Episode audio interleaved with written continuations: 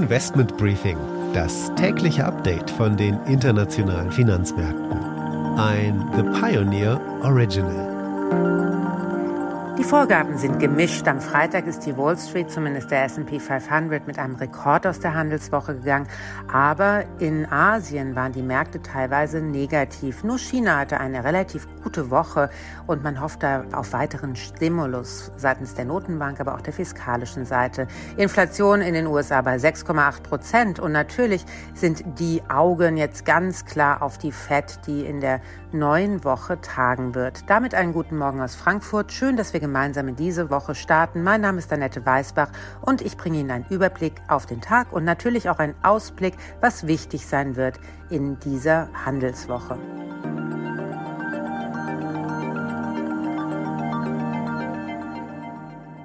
Damit ein Blick auf die heutigen Themen. Es ist die Woche der Zentralbanken. Quasi fast jede große Zentralbank der Welt wird über ihre Zinsschritte, über ihre außergewöhnlichen geldpolitischen Maßnahmen berichten. Die Fed ist natürlich am allerwichtigsten, aber auch die Bank of Japan lässt uns über ihre geldpolitische Ausrichtung Neues erfahren. Die EZB am Donnerstag mit wahrscheinlich Neuigkeiten zu dem APP-Programm, dem Anleihekaufprogramm, auch die Bank of England und last but not least die Zentralbank der Türkei, die in der jüngsten Zeit ja für sehr viel Aufmerksamkeit gesorgt hat.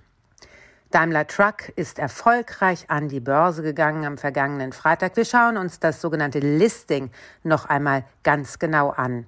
Und in China gibt es diese Woche ein wichtiges Treffen zur Wirtschaftspolitik. Darauf schauen die Investoren ganz genau, denn aus China könnte eventuell mehr Stimulus für die Wirtschaft kommen. Und natürlich schalten wir auch wieder nach New York an die Wall Street, wo die Fed zwar im Mittelpunkt steht, aber nicht das einzige Thema dieser Woche ist. Guten Morgen aus New York. Wir schauen heute auf die wichtigen Themen in dieser Woche an der Wall Street und wir klären auf, was Sex in the City mit dem Absturz der Peloton-Aktie zu tun hat. Und die Aktie des Tages ist heute Santander.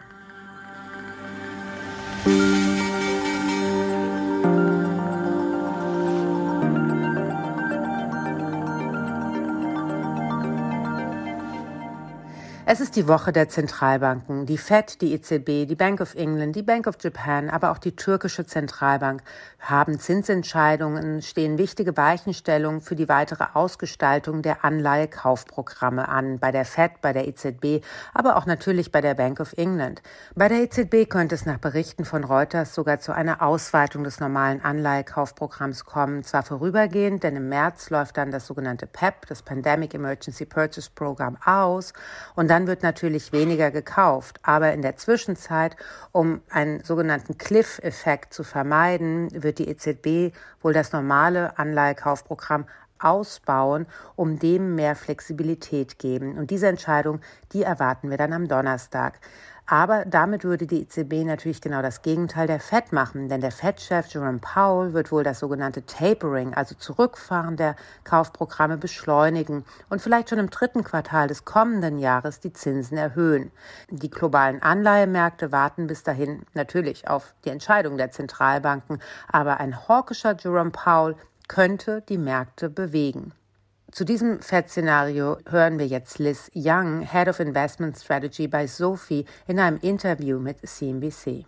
If they announce that they're going to double the pace of tapering, and if they put out some projections that are going to cause them to be more hawkish, and we get a hawkish dot plot, I think all of these things are very possible. We're going to see more volatility, especially in those high growth names. This time, though, if you get a beta sell off in the market because people are afraid of rate hikes, that's an opportunity to dip into the stuff that should do well in 2022, the things that are undervalued. So things like energy, financials, industrials. And that's what I would do if we get a broad based sell off on Fed news. In England beherrscht die Unsicherheit über den wirtschaftlichen Ausblick wieder ein bisschen mehr die Debatten und deswegen wird die Bank of England die Zinsen wohl nicht anheben. Allerdings dürfte sie das dann im ersten Quartal tun, so zumindest eine Umfrage von Reuters und ein bisschen warten wegen der Unsicherheiten durch Omikron. Die türkische Zentralbank wird wohl entgegen jeglicher ökonomischen Vernunft trotz Inflation über 20 Prozent und einer gecrashten Währung die Zinsen um 100 Basispunkte senken. Denn das ist der Wille von Präsident Erdogan. Er will niedrigere Zinsen, um die Wirtschaft zu stimulieren. Doch durch diese Politik steuert die Türkei auf eine potenziell totale wirtschaftliche Katastrophe zu. Wir hören dazu mal rein in einen Bericht der ARD-Korrespondentin Karin Sens in Istanbul. 21,3 Prozent. Das ist der offizielle Wert der Inflation im November im Vergleich zum Vorjahr. So hoch lag die Inflation seit drei Jahren nicht mehr. Lebensmittel sind in diesem Zeitraum sogar um 27 Prozent teurer geworden. Die Ratingagentur Fitch senkte den Ausblick für die Kreditwürdigkeit der Türkei von stabil auf negativ. Die türkische Währung hat seit Jahresanfang weit über 40 Prozent an Wert verloren. Im Extremfall wird das Land seine Auslandsschulden nicht mehr bedienen können, dann wäre die Türkei bankrott und auf einem ähnlichen Level angekommen wie Argentinien. Am Freitag hat die Frankfurter Börse ein erfolgreiches Listing von Daimler Truck gesehen. Es war kein Börsengang, sondern ein sogenanntes Listing. Und Daimler Truck hat damit ein sehr gelungenes Börsendebüt hingelegt und am Handelsschluss eine Bewertung von 24,6 Milliarden Euro erreicht. Daimler-Aktionäre haben ja automatisch Daimler Truck-Aktien zugeteilt bekommen und haben auch an diesem Tag einen Gewinn von knapp 3% gemacht. Für zwei Daimler-Aktien gab es eine Daimler Truck-Aktie quasi automatisch ins Portfolio gelegt und Daimler selbst behält 35%.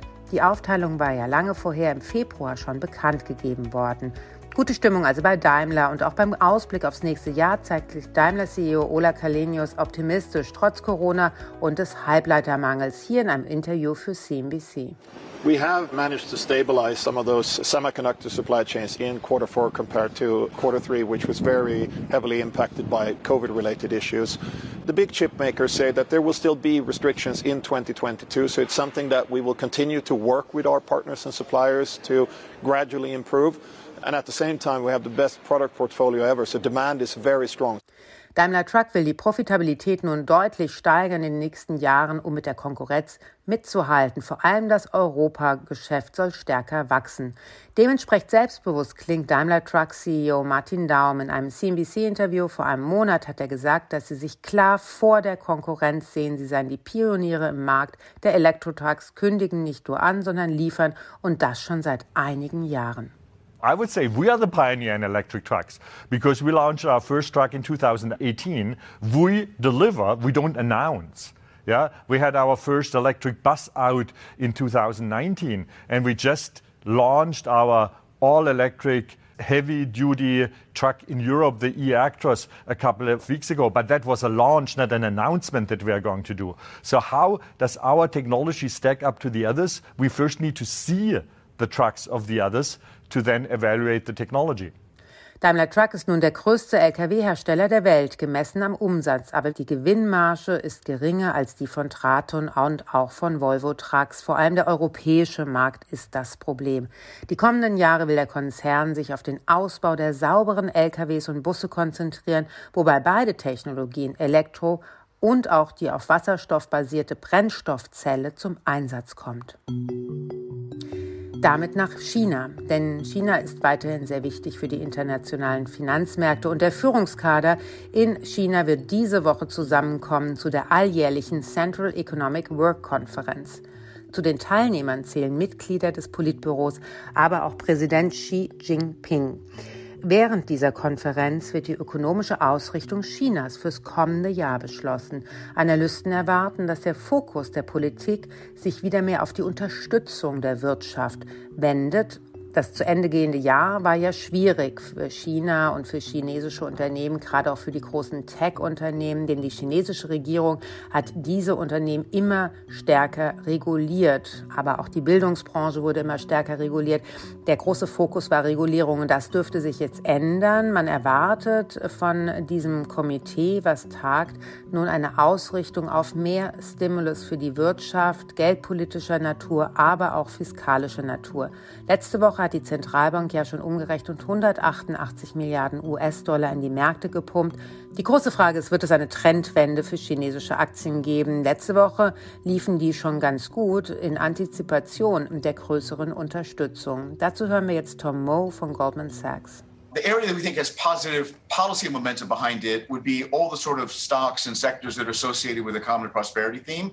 We think there are a number of areas. They would include things like hard technology, it would include the green economy, it would include parts of mass consumption, and also some of the state owned enterprises. And the other perhaps more controversial area would be the parts of the economy, notably the, the new economy and the sort of more service oriented, where we think a lot of bad news has been discounted and they've got the potential, mm. given what I just said about moderation and regulatory intensity, to bounce back and overall get the market up, perhaps even uh, to the high teens or 20% over the course of the next year. Es gibt also starke Signale, dass Investoren wieder nach China zurückkehren. This is a five train. The next stop is Wall Street. Damit nun nach New York zu unserer Wall Street Reporterin Anne Schwedt. Auch wenn die Fed in dieser Woche wirklich im Mittelpunkt steht, ist das nicht das einzige Thema, auf das dort geschaut wird. Nee, genau, Annette. Was weiterhin hier auch ein Thema bleiben wird, ist die Omikron-Virus-Variante. Da gab es ja am Wochenende Studienergebnisse, dass die Pfizer-Booster-Impfung wohl sehr gut gegen die Variante schützen soll. Das dürfte also den Anlegern hier gut gefallen. Außerdem gibt es neue Wirtschaftsdaten, da zum Beispiel die Inflationsdaten auf der Produzentenseite, neue Verkaufszahlen aus dem Einzelhandel und Zahlen zur Industrieproduktion. Das sind alles Daten, die auch die Notenbank sich ganz genau anschauen wird, weil die ja Aufschlüsse darüber geben, wie gut gut die Wirtschaft sich hier erholt und wie gut sie wohl auch ohne Corona-Hilfen zurechtkommen wird. Was auch noch interessant wird, der E-Auto-Hersteller Rivian gibt zum ersten Mal seit seinem Börsengang seine Quartalszahlen raus. Da wird sich dann zeigen, ob der ganze Hype um die Firma und um die Aktie wirklich gerechtfertigt ist. Da sehen die Anleger dann mal, wie gut es wirklich um die Firma und um die Geschäfte bestellt ist. Abgesehen von Rivian gibt es auch noch Quartalszahlen von unter anderem FedEx und Carnival und es gibt Investoren-Events bei der Baumarktkette Lowe's und bei Delta Airlines. Gerade gibt es ja noch eine ganz besondere Story, Stichwort Peloton. Ja, die Story ist echt der Knaller. Alle Fans von der Serie Sex and the City, die die neue Folge jetzt noch nicht gesehen haben, bitte mal kurz jetzt weghören, damit ich nichts verrate. Die Serie Sex and the City hat am Donnerstag eine Fortsetzungsserie gestartet und gleich in der ersten Folge stirbt die Hauptfigur Mr. Big an einem Herzinfarkt und zwar auf einem Peloton-Fahrrad. Obwohl es natürlich nicht echt ist und Mr. Big ja auch nur eine erfundene Figur, löste das einen großen Ausverkauf der Peloton-Aktie aus. Am Donnerstag gab es ein Minus von 11 Prozent und am Freitag nochmal ein weiteres Minus von knapp 5,5 Prozent obendrauf. Peloton hat dann versucht, den Image-Schaden irgendwie wieder gut zu machen. Man habe zwar gewusst, dass ein Peloton-Bike in der Serie gezeigt wird, aber man kannte nicht den Zusammenhang. Und die Figur Mr. Big hätte ja auch einen sehr ungesunden Lebensstil mit Alkohol, Zigarren und all dem. Und das Training mit dem Peloton-Bike sei nicht der Grund des Herzinfarkts. Hilft aber alles nichts. Peloton war zwar der große Gewinner in der Pandemie, als viele Leute angefangen haben, zu Hause Sport zu machen, aber in diesem Jahr ist die Peloton-Aktie um fast 75 Prozent im Minus, weil die Leute einfach wieder rausgehen und ins Fitnessstudio. Und auch wenn die Szene in der neuen Sex and the City-Serie dem Image wohl jetzt nicht wirklich dienlich war, ist es natürlich nicht der Grund, warum es dem Unternehmen in diesem Jahr so schlecht geht. Amüsant ist trotzdem, finde ich jedenfalls, Sex and the City-Fans sind jetzt wohl aber eher traurig über den Tod von Mr. Big und enttäuscht und geben Peloton oder dem Peloton-Fahrer, kann man fast sagen, jetzt die Schuld daran. Unsere Aktie des Tages ist diesmal Santander. Europas zweitgrößte Bank nach Marktwert muss dem italienischen Banker Andrea Orcel 67,8 Millionen Euro zahlen für einen Job, den er nie gemacht hat. Die spanische Großbank Santander hat einen Prozess gegen den ehemaligen UBS-Starbanker und jetzigen Unicredit-Chef verloren. Sie soll ihm rund 68 Millionen Euro zahlen, weil sie mein Angebot zum Vorstandschef gemacht hat und es dann aber aufgrund abweichender Gehaltsvorstellungen zurückzog. Die Richter argumentierten, bei dem vierseitigen Angebotsschreiben aus dem Jahr 2018 an Orcel handelt es sich um einen verbindlichen Vertrag. Orcel stünde demnach die Entschädigung zu. Laut Financial Times will die Bank in Berufung gehen. Santander war von der Corona-Krise besonders gebeutelt, da Spanien und Brasilien zu den wichtigsten Märkten gehören. Beide Länder gehörten zu den am stärksten von der Pandemie betroffenen Staaten. Zu Santanders wichtigsten Märkten gehören Brasilien, Großbritannien und die USA neben dem Heimatmarkt Spanien. Anna Botin, die Vorstandsvorsitzende der Bank hatte sich im Oktober noch zuversichtlich über den verbesserten Ausblick geäußert. Die Aktien haben allerdings seit Anfang Oktober stark an Wert verloren. Das letzte Quartal war zwar profitmäßig sehr stark, aber der Ausblick scheint doch relativ unsicher zu sein. Die Analysten sehen dennoch Potenzial bei Santander. 15 Raten zum Kaufen, 10 zum Halten und nur 2 zum Verkaufen. Investment Briefing, das tägliche Update von den internationalen Finanzmärkten. Damit war es das für heute. Vielen Dank, dass Sie mit uns in die Woche gestartet sind. Ich hoffe, Sie sind auch morgen wieder mit dabei. Morgen schauen wir dann auf die Preisexplosion bei Düngemittel und dem monatlichen Ölmarktreport von der OPEC. Damit wünsche ich Ihnen jetzt erstmal einen schönen Tag und einen guten Start in die neue Woche. Bis morgen.